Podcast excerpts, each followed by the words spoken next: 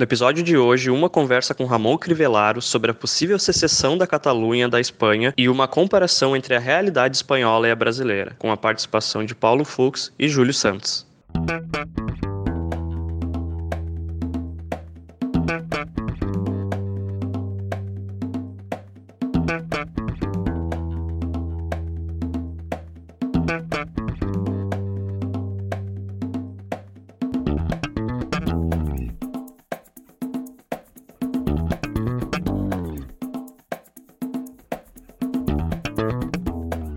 Este é o Tapa da Mão Invisível, podcast destinado àqueles que querem ouvir ideias que abalam sociedades e que não são ditas na mídia tradicional. Bem-vindo, Paulo Fux. Tudo bem, Júlio? Quanto Tudo tempo? Tudo beleza. Estamos aqui hoje com o senhor Ramon Crivellaro, diretamente de Barcelona, Espanha. Bem-vindo, Ramon. Obrigado. Olá, Júlio. Olá, Paulo. Tudo bom? Tudo, Tudo certo. beleza. Ramon é o nosso convidado de hoje, formado em administração de empresas pela PUC do Rio Grande do Sul. Isso aqui é um, é um clubinho da PUC do Rio Grande do Sul, né? Tem MBA em Finanças na ESPM de Porto Alegre, especialização em empreendedorismo pela Universidade de Los Angeles, isso, né? Exato. Reside desde agosto em Barcelona, Espanha. Barcelona que pertence à Espanha atualmente, né? Pode não pertencer mais. Vamos falar hoje sobre esse cenário que tu vives aí, né? Que deve ser um cenário um pouco diferente do nosso que estamos aqui no Brasil.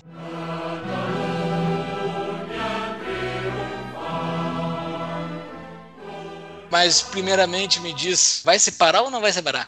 Muito obrigado aí pelo convite. Eu sou um fã do podcast de vocês aí desde o início. Espero que minha audiência aqui na Espanha esteja ajudando. Bom, a situação aqui na Espanha hoje ela tá mais tranquila, tá? Quando eu cheguei, que foi agosto de 2017, eu cheguei bem no período de praticamente uma crise aí sobre a independência ou não da Catalunha, né? Tanto é que logo depois a gente teve o referendo, né? E a declaração de independência da Catalunha, que durou apenas algumas horas, mas a situação hoje ela tá bem tranquila. Eu acho que não separa, tá? Essa é a minha opinião. Spoiler, temos spoilers.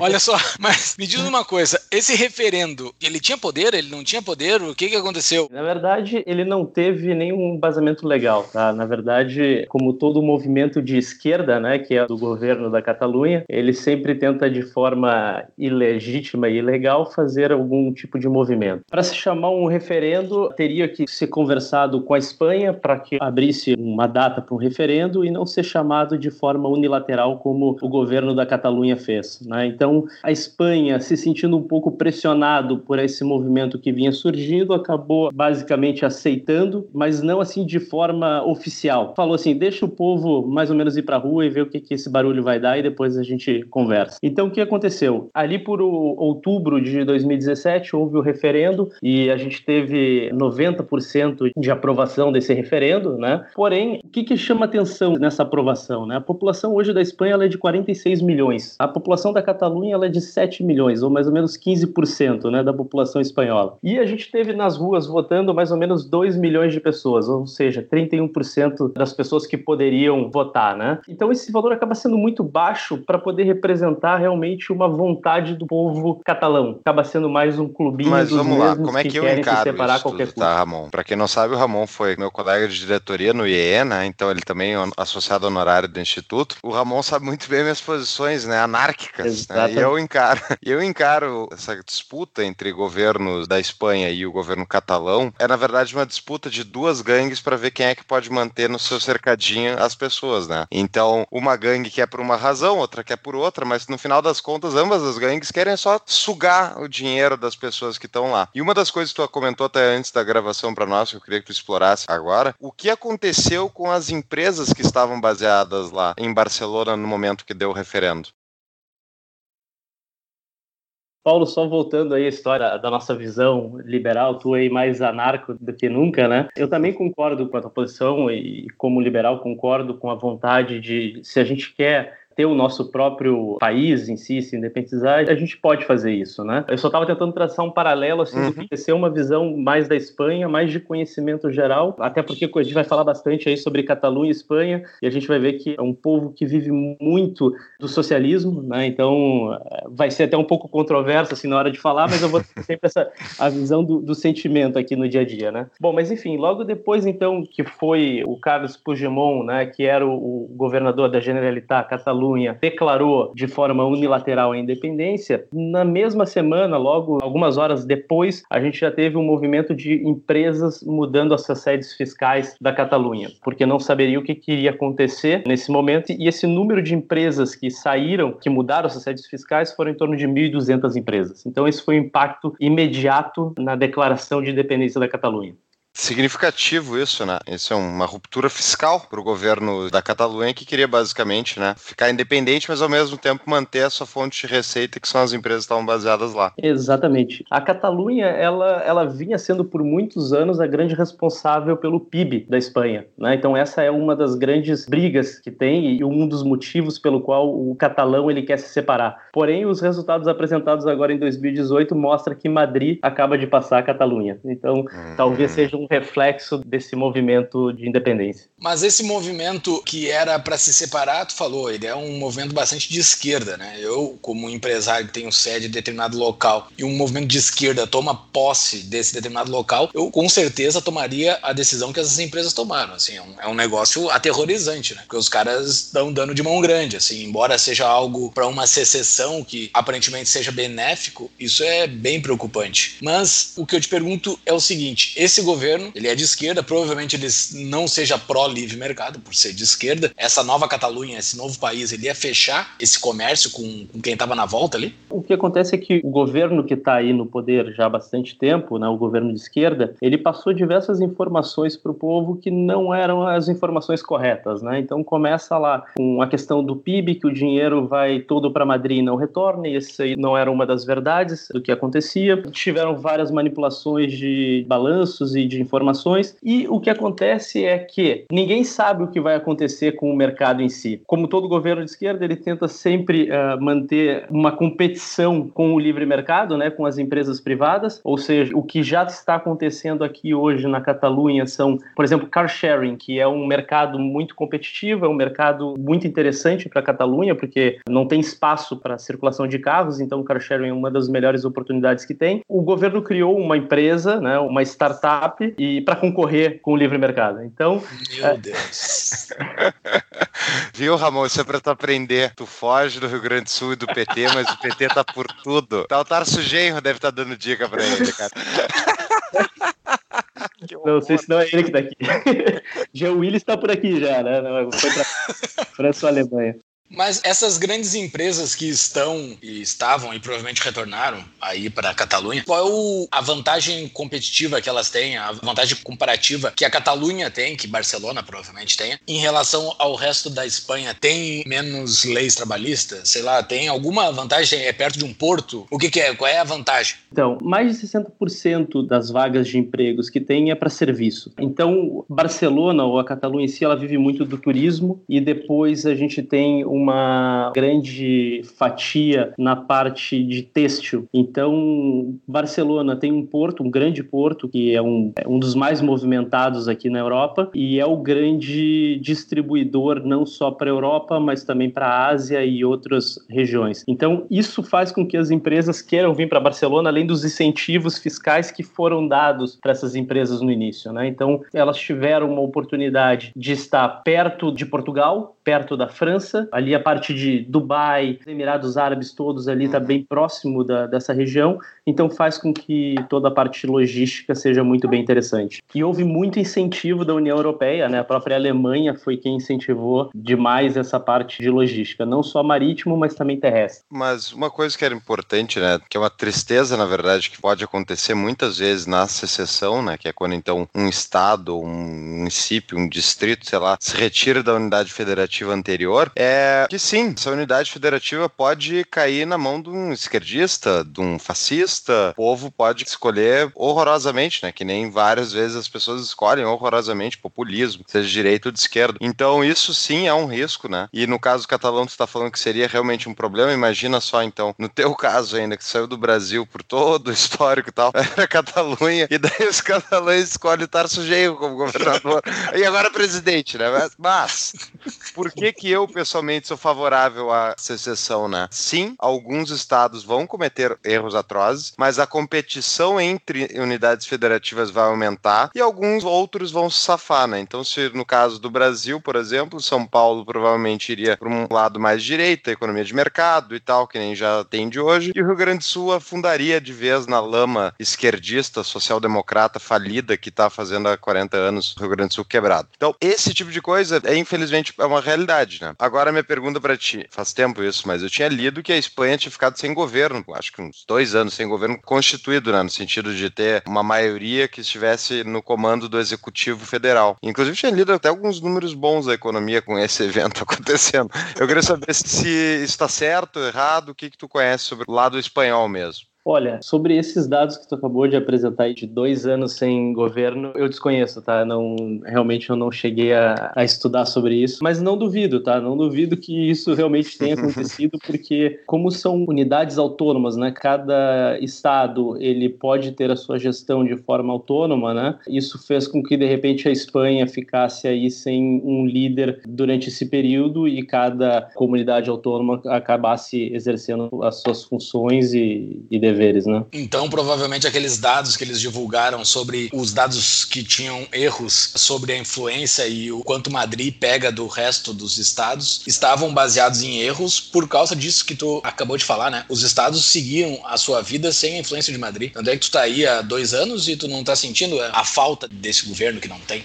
Não tem pagamento de impostos federais, Ramon? Na verdade, os impostos que se pagam, qualquer empresa paga aqui na Espanha, paga a Seguridade Social, paga o imposto de renda, né, pessoa jurídica. E são federais? Acho que não, acho que não é, não é federal, viu? Na verdade, o que acontece? Toda compra de bens e serviços é acrescentado IVA. Valor é o... agregado, né? Isso, isso é que vai para federal, né, para a parte federal. Ah, perfeito. Hoje, se se separa, o que, que acontece? A Espanha diz para a Catalunha que tu tem que pagar Seguridade Social e a Previdência. Isso eu acredito que vem através da, do imposto sobre Seguridade Social e a questão do, do imposto sobre empresa imposto de renda aqui tá 45%. Oh! Pessoa física? Pessoa física. Deus, Meu mas Deus geral? Praticamente geral. Tá. Caraca, caraca, caraca 45%. Véio. Não é, é à toa que o Cristiano Ronaldo escondeu o dinheiro deles. Né? Também faria o mesmo. Messi, Cristiano Ronaldo, todo mundo ah. esconde o dinheirinho deles. Mas olha só, me tira uma dúvida. Tu tá aí na borda do Mediterrâneo, né? Banhado Sim. pelo Mediterrâneo. Tá aparecendo essa gente que chega de bote aí da África e Sim. aparece na praia. Tá tendo bastante isso? Bastante. No verão passado, que foi 2018, e o verão de 2017, que foi quando eu cheguei, bastante. Óbvio que eles não entram por Barcelona, né? Que é onde tem a, a, um controle maior, mas sim umas praias mais para baixo, ali perto de Valência, perto de Málaga. É o ponto mais próximo, né, com a África. Acaba tendo bastante pessoas entrando, foram filmados. Hum. Teve vários vídeos rolando aí na internet de, é. de pessoas chegando e sendo bem recebidas. O espanhol recebendo com bons olhos. Mas isso é geral? Isso é geral? As pessoas recebem isso é a opinião pública ou tem aquela opinião pública contra a chegada desses caras? Ou tem parte da opinião contra? Então, aí tem parte. A Espanha vê com bons olhos. A Catalunha não vê assim de, de forma tão positiva. Mas eles são de esquerda, cara. Esquerda é para abrir as porteiras, para chegar todo mundo. Que esquerda é essa? pois é, uma coisa é o político, né? O, é, o, é o Estado. Outra coisa são as pessoas que estão aqui. Né? Esses caras eles estão chegando sem o título de eleitor. Se desse um título de eleitor eles, daí seria diferente. Exatamente. Não, então tu vê assim, o povo, principalmente uh, os mais velhos, quem tem aí mais de 60 anos de idade que conversa na rua, eles são totalmente contra. Tem uh, nas sacadas, é, é impressionante, na, nas ruas você caminha, tem placas pró-independência, contra estrangeiro, tanto é que o idioma oficial é o catalão. Hoje eu te digo que eu não sinto mais tanto a, não digo a dificuldade, mas assim, você conversa espanhol, eles, eles respondem espanhol, mas eles sempre tentam começar um diálogo em catalão, tá? é um bairrismo, assim. Chama muita atenção, no caso para mim, que vem de, de, Porto Alegre, que parece muito com gaúcho, sabe? Aquele povo bairrista mesmo. Ele tem a sua própria cultura, a sua própria maneira de falar, de se vestir. Então, tem coisas uh, bem, bem similares, né? É um povo que, que é bem fechado. Isso é, parece ser meio uma ação e reação, né, Ramon? Então, porque a, a reação ao justamente ao fato de ter tanta gente, tanto turista, no caso deles, talvez não seja por isso que eles acabam ficando mais aguerridos em relação aos, às suas cultura própria, aos seus valores, porque é tanta gente fora que muitas vezes se mescla no dia a dia, né? Qual é a tua tese? Por que, que é assim? Assim, pelo que eu estava estudando também sobre a Catalunha antes do próprio podcast, né, quando vocês me convidaram, foi para entender. Como eu estou morando aqui, eu tenho que entender o que, que acontece na Catalunha. E eu converso bastante com os amigos e espanhóis, catalães que moram aqui. É, é uma coisa muito cultural, vem de, sei lá, desde 1700 e algo, eles já sofriam com invasões dos romanos, depois dos franceses e assim vai. Eles sempre foram conquistados, eles não conseguem nunca ganhar uma guerra, eles perdem toda vez que vai surgir algum referendo, eles perdem, e assim vai. É uma cultura de derrota, sabe? Eles não, é não gaúcho, é gaúcho. Exato. Comemora uma guerra que perdeu. Exato. Então é uma coisa assim que é, é um sentimento que eles têm de querer estar uh, entre eles, né? De, hum. de de repente separar para dizer, não, agora somos nós. Nós decidimos, ninguém mais manda na gente. E qual é a relação deles com a União Europeia? Porque lá na Inglaterra, né, tem o movimento de secessão da Escócia, que uhum. eles são anti-Londres, mas a favor de Bruxelas, né? Como é que é aí? Eu gosto bastante de conversar com esses independentistas, tá? Para poder entender o porquê que eles querem se separar, tá? E a verdade é que nem eles sabem o porquê. Porém, quando tu fala, tá, ok, então vamos sair então da. Vamos, vamos se separar, vamos sair da União Europeia. Não, não, peraí, mas aí como é que eu vou circular e viajar por aí, né?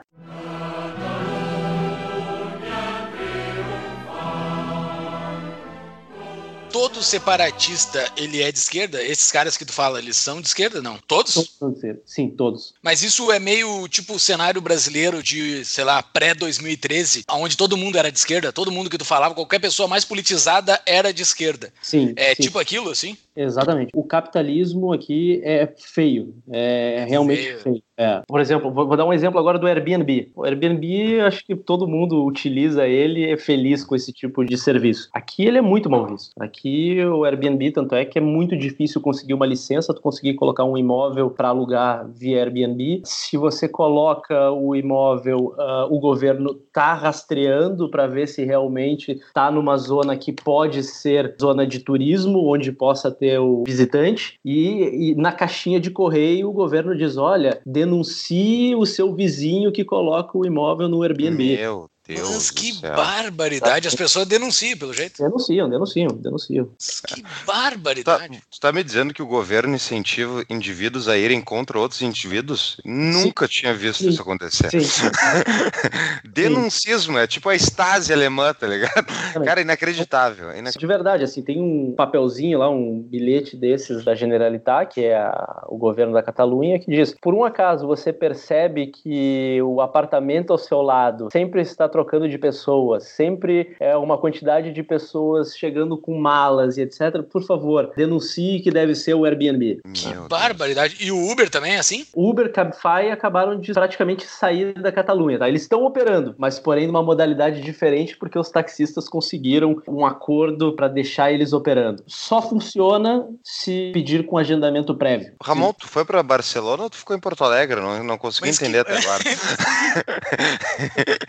Cara, não, mas é a Porto Alegre, é a Porto Alegre pré-2013 isso aí, cara. Porque assim, porque agora, embora o socialismo e o esquerdismo ainda seja muito forte dentro de Porto Alegre, existe um diálogo pró-mercado, né? Pelo jeito que tu tá falando aí, não tem nada pró-mercado dentro do teu ambiente de negócio, assim, porque tu tá aí trabalhando, né? Existe um ambiente de pessoas que falam pró-mercado? Sim, então, por isso que eu tava querendo traçar esse paralelo primeiro, tá? Mostrar a, a visão deles bem uh, esquerdista, né? De, de ser contra o, o capitalismo, de ser contra o lucro, né, contra o livre mercado. Porém, quando tu estás inserido dentro do mercado de trabalho, dentro de um ambiente profissional, você vê muito a, a questão do livre mercado funcionando, tá? Então, por isso que eu digo, uma coisa é o dia a dia, tá? Você uhum. ouvir o povo falando e outra coisa é como, a, como as empresas funcionam. O, o mercado aqui funciona de forma bem aberta e as empresas elas conseguem negociar com outros países dentro da União Europeia de forma muito fácil e rápida, né? Uh, principalmente por essa questão do IVA, de, de tributação,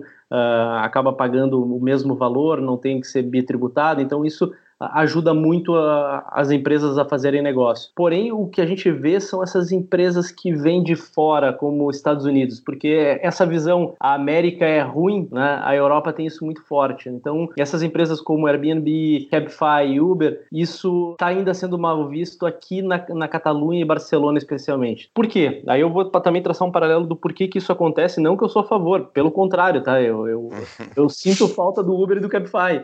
É, mas é que a frota de táxi em Barcelona é uma das maiores que tem no mundo. Tem muito táxi. Você nunca tem dificuldade para conseguir um táxi. E o táxi, por incrível que pareça, ele é mais barato que o Uber e Cabify. Então, mas, mas, tem subsídio? Será? Será que eles têm subsídio? Como é que eles conseguem? Não, não, não. Pelo contrário, não tem subsídio, tá? Uh, o que acontece, eles pagam bastante para poder ter uma licença, sai em torno de 250 mil euros uma licença, tá? Meu Deus! É, exato. Isso aí já, isso, essas licenças elas já estão saturadas, elas estão com pessoas que já possuem ela há muitos anos. Então hoje para tu fazer uma compra é no mercado uh, negro, né, para poder conseguir uma licença. E o que acontece? O governo, ele, a forma dele regular e a forma dele dificultar a entrada não só do Cabify do Uber, mas sim dos táxis também, é que tu precisa ter um curso especial onde tu conheça a cidade. O taxista ele tem que saber o nome de todas as ruas, tem uma prova, ele tem que saber o nome de todas as ruas, ele tem que saber qual é o melhor caminho para chegar do ponto A ao ponto B. Você entra num táxi aqui, por exemplo, a Avenida Diagonal, que ela é muito famosa, você pega ela no ponto A e diz que quer descer lá no final da diagonal, ele diz: "Olha, eu não vou pela lateral, porque a lateral teoricamente ela tem mais movimento, por estatística ela tem mais movimento que a central, então eu vou pela central. E aí você olha, a lateral tá vazia. Mas porque eles estudaram isso e passaram num cursinho de como ser um taxista que tem que ser pela central, ele vai pela central. Pra que confiar então, num software, né? Pra que confiar num software que tá online, conectado com os maiores servidores do mundo? Pra exato? Exato, exato. Eles realmente eles têm aquele livrinho, aquele mapinha para procurar a rua. Meu Deus. Interessante isso do paralelo é meio soviético de um lado, mas do outro. Como é que é no teu dia a dia profissional? Então tu falou, no caso as empresas têm muita facilidade então de negociar com outros países da União Europeia, né? Uhum. E no uhum. dia a dia para abrir empresas, esse tipo de coisa, como é o mercado de trabalho, como é que é a regulação em relação a isso? Mercado de trabalho, tá? Uh, tá em crescimento. É o quinto ano consecutivo que a Espanha tem um crescimento aí no mercado de trabalho, tá? O índice de, de desemprego vem diminuindo, hoje está em 14% mais ou menos. E com a, a questão da União Europeia e as leis trabalhistas aqui, o contrato de trabalho ele é muito simples, ele é muito fácil de se fazer. É um contrato normal, onde tu diz, eu preciso do teu serviço, vou te pagar tanto por ele, e acertam as cláusulas e deu. Tá assinado. Não tem uma carteira de trabalho nem nada. É um contrato mesmo firmado e, e trabalha a partir disso. Uma das empresas que eu atuo, ela, o que, que ela faz? Ela trabalha com logística, né? E a gente trabalha com a, a parte de venda de serviços para e-commerce. Eu trabalho diretamente para Portugal. Então, para abrir empresa em Portugal, foi questão de uma semana para abrir a sede em Portugal para fazer pagamento de impostos, a empresa que me presta serviço em Portugal me emite uma fatura com o IVA de Portugal, que é 23%, eu confronto com o meu daqui, que é de 21%, e paga essa diferença de 2%. Então, assim, a forma de se trabalhar é muito fácil e muito rápido. Hoje, para tu abrir uma empresa na Espanha, leva em torno de 13 dias. Hoje, a Espanha ela está em 14 lugar da União Europeia em tempo de abertura de empresa, tá? É, uhum. Das que menos levam tempo. E, se não me engano, é o 85 colocado mundial. Então leva 13 dias para abrir uma empresa versus 3 dias na jornada. Mas então, olha só, e existem demandas. Assim, eu tô tentando entender com aquela cabeça Brasil pré-2013, tá? Tá. Tô tentando entender tu aí. E daí, naquele ambiente, existia muito demandas sindicais, assim. Melhoras do ambiente de trabalho, melhora salarial via caneta, melhora de tudo via canetaço. Existem demandas, existem protestos nas ruas, existem sindicatos fortes. Como é que ocorre isso dentro do mercado de trabalho? Tu sabe é... qual é o teu sindicato? Não, não faço ideia do meu sindicato. Que sensacional. Você não tem contribuição para sindicato. Oh, Te garanto. Bem tu é funcionário aí, tu não é empreendedor. Na verdade, eu sou os dois, tá? Eu ah, tá. sou funcionário nessa empresa e tem uma empresa aqui também, e tem duas empresas aqui, na verdade. O que, que acontece? Sobre sindicatos, tá? São fortes, né? Tem alguns setores, principalmente a parte industrial, sim, é, tem bastante regulamentação. Porém, o que se sente aqui é assim: o contrato tá ali, o contrato foi firmado, é aquelas obrigações que você tem, é, que a empresa tem com o funcionário e que o funcionário tem perante a empresa. O salário salário tem que ser pago todo último dia do mês e fora isso as liberdades são extremas, tá? Todos os tipos de negociação é direto com o teu superior. Férias você tem direito a 22, 24 dias por ano e você negocia da maneira como você quiser. Férias remunerada, férias sim, remuneradas. Sim remuneradas. Na verdade, o cálculo deles salarial aqui é um cálculo ano, né, que eles fazem. Nisso já está incluído 13 terceiro, férias e tudo mais. Sim. É. E licença maternidade, essas coisas assim, será que tem? Tem, é muito forte. Agora, a licença maternidade, se eu não me engano, está em quase seis meses e estão tentando subir para os pais para oito semanas. As férias são negociadas direto com o teu superior. Tu quer tirar quatro dias, semana que vem você avisa para ele que vai tirar férias e sai. E isso não importa o período, o quanto tempo você tem dentro da empresa. Uhum. Eu lembro quando comecei na empresa, eh, era, foi acho que metade do ano, era junho e julho. Eles disseram, ó, oh, agosto, se tu quiser tirar uns dias, já pode tirar teus dias em agosto. Eu disse, não, peraí, beleza, não, não tem que trabalhar um ano para ter direito.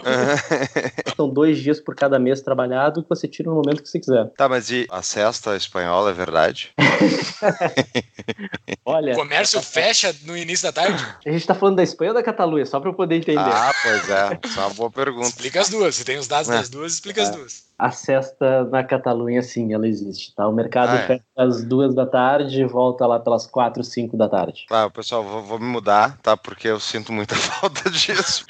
Mas ele vai até noite daí? Sim, sim o, o, horário de trabalho deles começa entre oito e nove da manhã. Eles dão uma parada ali às duas, tanto é que o almoço deles é às duas da tarde. Tá? Não é o meio-dia, como nós no Brasil. Voltam pelas quatro, cinco e trabalham até as oito, mais ou menos, oito, nove. Pô, que legal. legal. cara, que baita intervalo. Né, então, isso é uma coisa que causa bastante estranheza quando chega em Barcelona, que tudo é fechado, tá? Das duas às quatro, realmente tudo é fechado. E domingo, nada abre. É uma lei municipal? Não, é um costume deles. Nada Mas abre. Mas o catolicismo, ele é muito forte, hein? Sim. Ah, por isso. Então, Domingo então, não abrir nada faz sentido. Então, assim, é engraçado que o supermercado, né? É o mais tradicional. Supermercado, você vai no supermercado sábado, ali pelas 6, 7, porque fecha tudo 9 horas da noite, tá? Então vai às 7 horas no mercado, as prateleiras estão vazias e domingo não tem nada, não encontra nada. Buenas, interrompemos a nossa programação para tratar do nosso patrocinador rapidamente. Se lembra da CapTable? Dos mesmos empreendedores da CapTable, temos a CapRate. A CapRate permite então investimentos no mercado imobiliário através de renda fixa, investimentos a partir de mil reais que rendem muito mais do que CDI e poupança. Hoje em dia, inclusive, o investimento que eles abriram no site, que se chama caprate.com.br, Casa André Paulo RAT, R, um R só, AT, e esse investimento é numa incorporadora de São Paulo, por exemplo, que permite então investimentos a partir de mil reais que vão render hoje 12% ao ano. Fica o convite aí, pessoal, conhecer o site do nosso patrocinador. Voltamos à programação.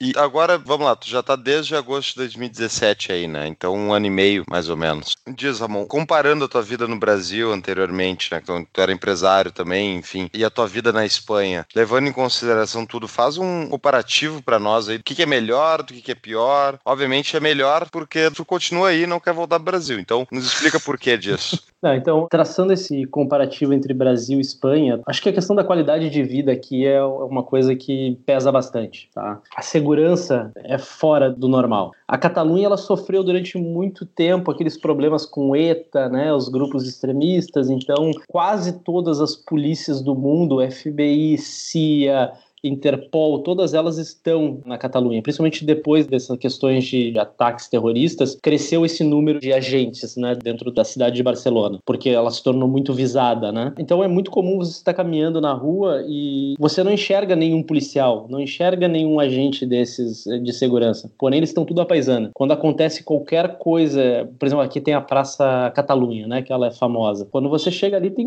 centenas, milhares de pessoas. Aconteceu qualquer coisa, esvazia e quando você olha, metade daquele pessoal é da polícia, da CIA, do FBI, uh, eh, e eles estão sempre caminhando e identificando. Então, tu não se sente controlado, tá? Tu não se sente controlado, mas tu sente a segurança. Tu sabe que tu pode caminhar em qualquer momento, duas, três, quatro da manhã, que não vai ter nenhum tipo de perigo, tá? Então, acho que isso é uma coisa que não tem preço, sabe? Tipo, é, essa é a diferença, acho que Brasil e Espanha. Depois, por incrível que pareça, o custo para se morar na Espanha, pelo menos na Espanha, aqui em Barcelona, ele é baixo, tá? Ele é relativamente baixo. Se você for depender das coisas privadas, tá? Não, não vou nem falar da, da pública, né? Porque se for depender da pública é, é, ainda mais, mais baixo. Mas, por exemplo, plano de saúde, tá? Um plano de saúde completo para uma pessoa de 30, 40 anos é 50 euros por mês. Cara, E é, é- barato. E é o melhor plano de saúde. É um dos grupos mais fortes que tem na Espanha. E com tudo, tudo, tudo, tudo, tudo, tudo incluído. Mas E tem mais- saúde pública. Tem, tem saúde pública. Se tu quiser, tu não pagas aí. Exatamente. Eu cheguei aqui, como eu, eu tenho a cidadania italiana,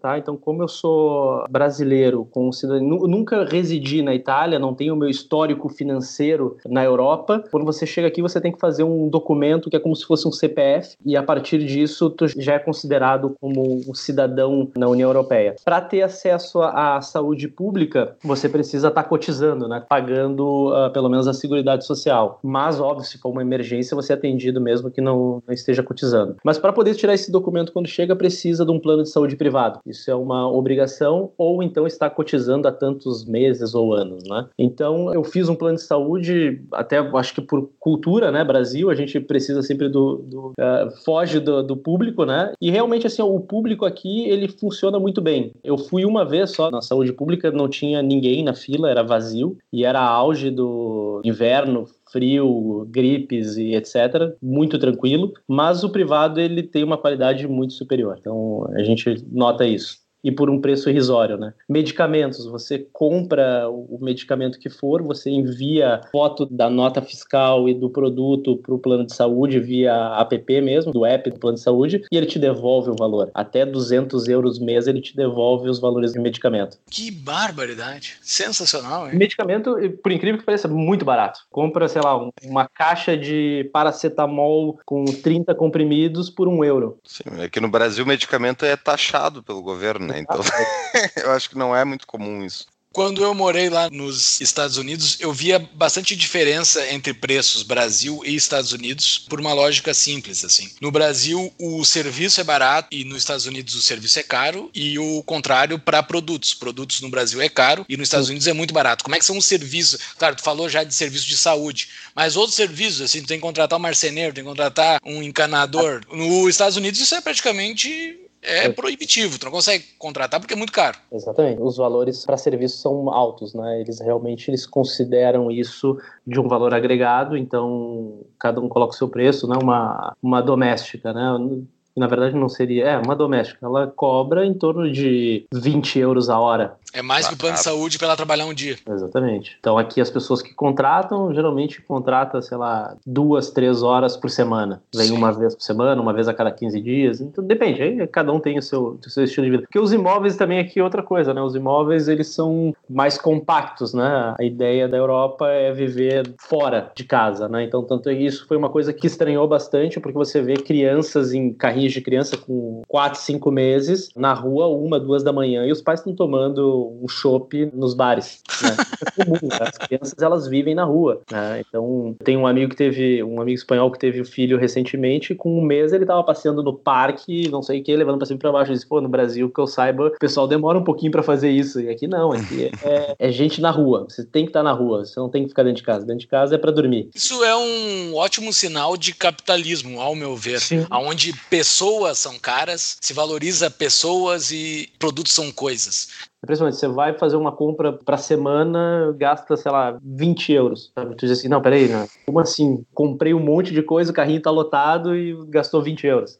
Só um parêntese que as pessoas são bem pagas, mas em compensação o governo tá pegando 45% da renda Sim. delas. Né? Tá bem paga, mas o governo vai lá e come no outro lado, né? Exatamente. E serviço público, assim, de transporte, outros serviços, é, eles são públicos também? Não, é, são todos públicos e funcionam muito bem. A gente tem aqui, por exemplo, Barcelona, tu tem metrô, ônibus, tram, que nem aquele que tem no Rio de Janeiro agora, né, que é os trens em cima da cidade. Metrô, trem, tudo funciona de forma muito rápida, muito ah, organizado, limpo. Isso chama bastante atenção. Barcelona, acho que é uma cidade muito limpa. As coisas funcionam, né? O Fux falou ali, paga 45%, e eu acho que isso, isso é o que chama atenção, sabe? Tipo, é isso que, que eu acho que indigna quando a gente tá fora do país, que aqui eu pago 45% de imposto, porém tudo retorna, né? No Brasil a gente paga lá 27, 30%, porém nada funciona. Ou quase nada funciona.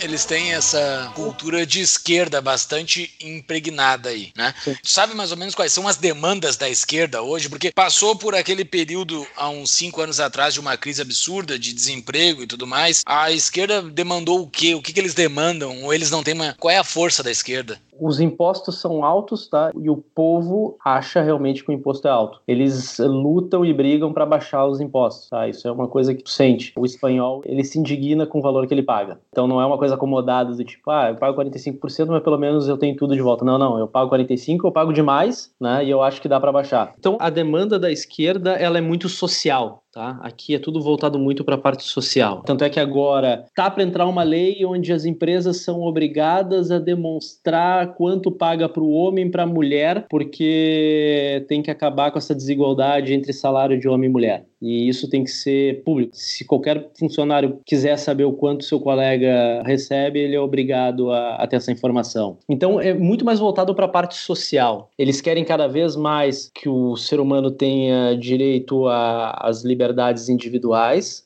Tá? Então, nisso a gente acaba concordando, né, das pessoas poderem agir de, de forma livre, né? E o que, que inclui nisso nesse livre deles aí? Que é a descriminalização das drogas, casamento é... gay, o que mais? Então, o que está incluído? Casamento homoafetivo, a questão da liberação das drogas. Hoje maconha é liberado, os coffee shops aqui funcionam livremente. Tu tem direito a tantas gramas por mês, tem direito a, a um limite por, por mês que pode ser consumido pode plantar, então cultivar, né? Então uh, eles estão cada vez mais buscando todas essas liberdades, tá? Uhum. Então, acho que assim, mas o que tu sente, daí que a gente vai contra, é a questão de cada vez mais eles quererem ter o controle do mercado em si na, na competição. Eles querem estar dentro de tudo. Né? Uh, se o, vamos lá, a Amazon faz entregas uh, na Espanha, o correio tem que estar competindo, em algum momento ele tem que estar ganhando uh, do mercado privado, tá? Da, do setor privado. Então, tu sente isso. Isso aí, tu sente que eles querem estar presente e competindo em todas elas. Porém, aí entra né, uma dicotomia aí que eles tentam concorrer também com preço. Acaba sendo eficiente e, e competindo de forma igual. Mas ele, ele sempre quer estar tá concorrendo com o setor privado. Tá? Ele não deixa o setor privado ir sozinho. Ele quer ter sempre uma fatia desse mercado. Concorrer por preço e não concorrer via canetaço, até que faz Exato. um certo sentido. Dos males o menor. E assim, a gente estava falando lá no início, só para retomar um assunto sobre a secessão. Embora eles perderam bastante força, eles ganharam esse negócio e ganharam ganhar esse plebiscito, só que acabou não indo pro ar. Tu acha que eles vão desistir? Tu acha que vai aumentar a força? Tu acha que eles não vão desistir nunca de separar?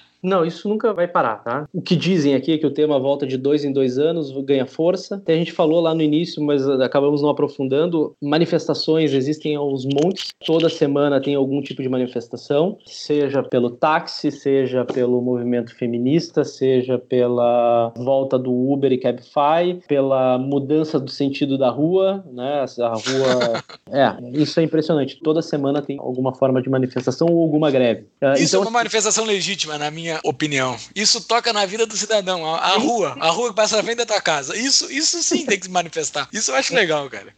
E tu tá, tu tá te preocupando com a coisa da tua rotina, do teu dia a dia, aquilo que importa de fato. Mas isso são os efeitos da política ser local, né? Da política ah. ser comunitária, né? Isso é legal. Tu te envolve com essas coisas bobalhonas, hein? Isso é uma coisa que tem bastante reflexo. Assim, a, a gente teve semana passada a, a feira de mobile, né, em Barcelona, que é uma das maiores que tem. Resolveram em forma de protesto aí sobre as questões de melhoria no serviço público do transporte, principalmente dos empregados. Fizeram uma greve dos metrôs e, e ônibus, então afetou bastante o deslocamento até a feira. E eles fazem realmente nesses dias mais fortes de grandes eventos para poder impactar. Sensacional. Isso prejudica bastante a cidade porque Barcelona está perdendo competitividade assim com outras feiras, tanto é o Web Summit em Portugal, né? Justamente por isso, porque vem a Catalunha como um estado que está sempre resmungando, sempre reclamando e querendo mudar algo. Sim. E dentro desse contexto de separação os caras quererem separarem, existe esse movimento político via, via referendo, via democrático, via voto, mas existe algum movimento paramilitar? Existe um exército da Catalunha? Existe, existe alguma subdivisão no exército? Existe alguma coisa que possa fazer isso via força? Não, aqui existe a guarda municipal, a, a polícia civil e os moços de esquadras, né? O moço de esquadras e guarda urbana, elas são guarda municipal urbana, elas são da Catalunha em si, né? Então de Barcelona e da Catalunha. Essas sim, durante o referendo elas protegeram o, o catalão, porque a polícia civil ela veio para Barcelona para poder não fazer acontecer o referendo. Né? E os moços de esquadras e a guarda municipal deu o respaldo para que pudesse ter. Né? Seria tipo um proto-exército desse novo estado que surgiria. Exatamente, exatamente. Ah, então existe um início de talvez força militar, porque para isso tem que ter, né? Não consegue separar sem ter alguma força. Eu acho que seria muito positivo a, a separação, a independência da Catalunha, se ela for feita de uma maneira correta. E a maneira correta que eu digo não é no papel isso, mas assim, tem que começar um pouco tumultuado assim no início, mas ele tem que estar tá organizado, tu tem que saber o que que tu quer. Eu vou me separar da, da Espanha, mas eu preciso economicamente da União Europeia Europeia, como foi no momento que ele declarou a independência, a União Europeia disse: olha, você não tem mais direito a usar a moeda, o euro, e você não faz mais parte da União Europeia. E isso foi o que a esquerda disse para o cidadão: disse, não, fiquem tranquilos, que no momento que se declara a independência, continua tudo como está. Sim, eles tentaram dar um, um slide então, of hand exatamente. Então, esses são os medos, eu acho que o povo em si tem hoje da separação, mas eu acho que isso vai acontecer não agora, não nessa década. Eu acho que ainda vai, vai alguns anos aí, acho que mais uns 30 anos de repente. Vai depender de quão cedo vai acabar o euro. Essa é a grande pergunta. Se acabar o euro antes, acaba, não tem mais o incentivo. Não. Vai corroer vários laços, né? Mas eu acho que vamos indo pro fim. Deu um oh, papo bastante interessante. Conseguimos uhum. saber até que hora se dorme dentro é. da Catalunha. Você aí que tá pensando em sair de Porto Alegre para a Catalunha, agora já tem uma boa noção, né? Que Airbnb tu não vai conseguir tão fácil.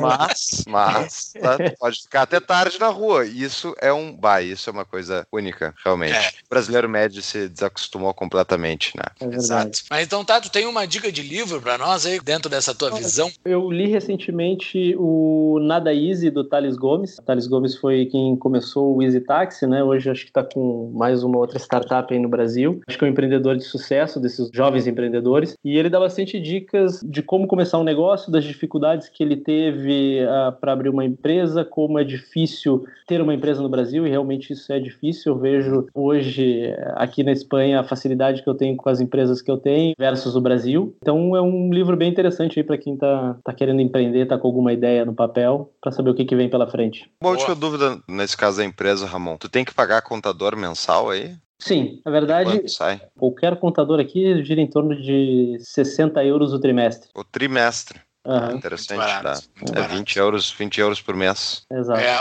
uma hora da faxineira. É.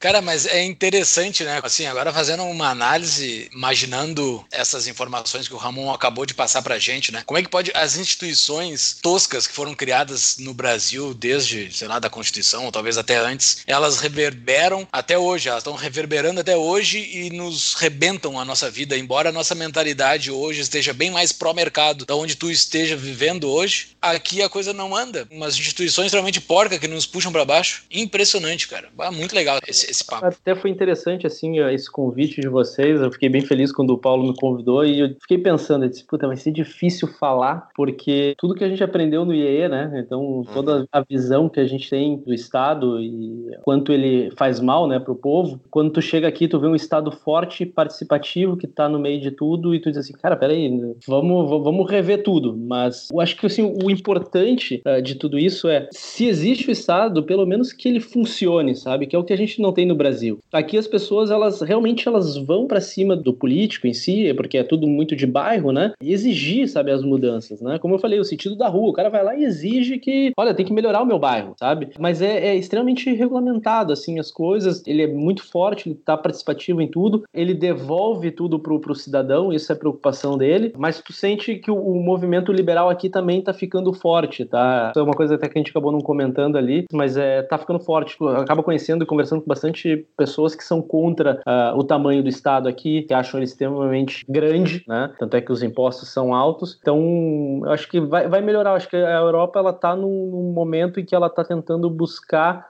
uma, uma maior liberdade e uma diminuição do Estado nesse sentido. Então, acho que talvez a própria secessão possa ser o caminho. É que quando tu é rico, é mais fácil tu ser social-democrata. O Brasil é um país que as políticas governamentais são de um país social-democrata, um pouco socialista em vários aspectos. Só que o Brasil é um país pobre. Então, tipo, tu não consegue pagar a conta. Na Espanha, nesses outros países, tu consegue pagar a conta por muitos anos. Eventualmente quebra. Foi o que aconteceu na Suécia, em 1990, quebrou sozinha. Era um desses primeiros estados sociais-democratas mais pesado. Né? Então, sim, funciona porque, de forma geral, a produtividade é mais elevada e existe, sim, esse senso comunitário mais importante importante que tu comentou, Ramon, que é realmente o localismo político facilita o controle e facilita justamente, por isso que eu pessoalmente defendo que não tem que existir Brasília, por exemplo, né? Então, veja, vamos brigar com o prefeito da cidade, não, não adianta brigar com o presidente. Exato. Mas, infelizmente, eu sou muito cético em relação à Europa por causa de algo que está totalmente fora desse localismo, fora do controle do cidadão médio europeu, que é justamente o Banco Central Europeu, que nem em qualquer outro país. O que eles fizeram aí com o euro desde 2007, 2008, taxas de juros artificialmente muito baixas e tal, geraram ciclos de mal investments e eventualmente a Europa vai ter que lidar com toda a carga disso. E isso eles fizeram sem nenhuma autorização, né? Não, ninguém votou para eles fazerem isso. Eles fizeram porque eles podem, porque eles são os reis do final das contas.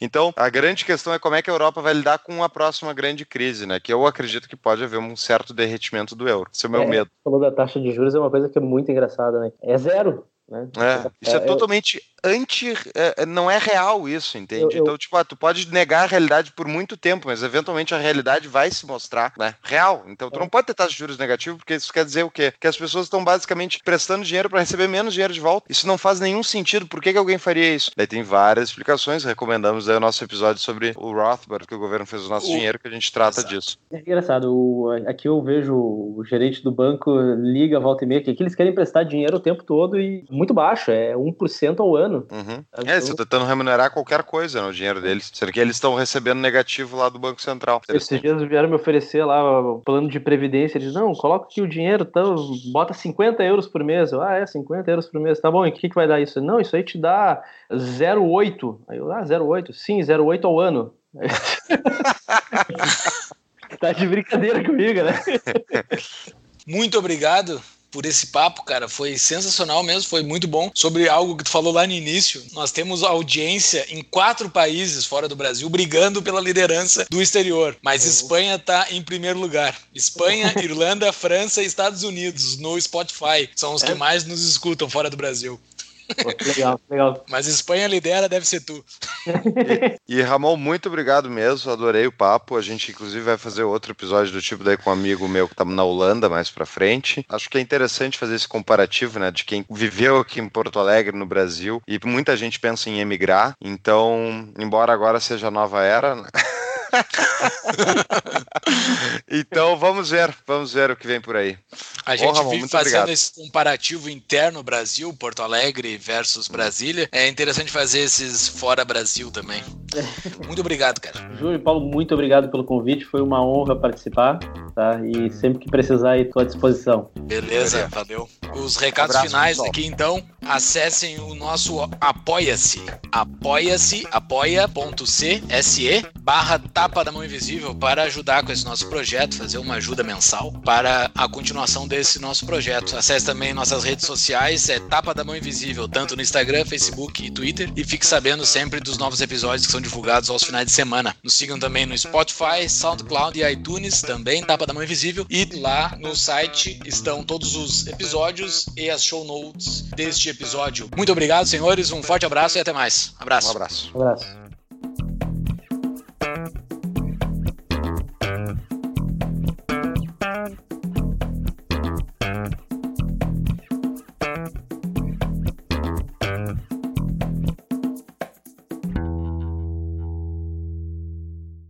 Eles comemoram o Natal, aquele no dia de Reis? Eles são contra o Natal no dia do Natal? Sim, sim, sim. sim. A, a troca de presente. Aqui, de forma geral, 24 é um dia normal, se trabalha normal. No dia 25, eles têm uma, uma ceia de Natal ali pelas 11 da noite, mais ou menos, 10, 11 da noite. Jantam, vão dormir. No dia seguinte, no dia 25, eles dão, eles chamam do pequeno regalo, né? Tipo, um presentinho pequeno para criança só para não passar em branco. E no dia 6 de janeiro, sim, que aí é o dia que eles comemoram de verdade, que é o Dia de Reis. Aí as crianças ganham os grandes presentes, é, para tudo. É o dia mais importante que tem. Legal ser criança aí, dois presentes. Dois presentes. Como no 13 terceiro, né, Júlio? Na verdade, eles só pegaram o valor daqueles do, daquele presente único e dividiram em dois, né?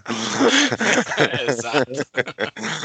o sentido da minha rua aqui, ela mudou há cerca de 3, 4 anos atrás, tá? Então, quando eu cheguei aqui, ela já estava nesse sentido que eu conheci. E tem um vizinho meu que tem uma placa, pela volta do sentido da...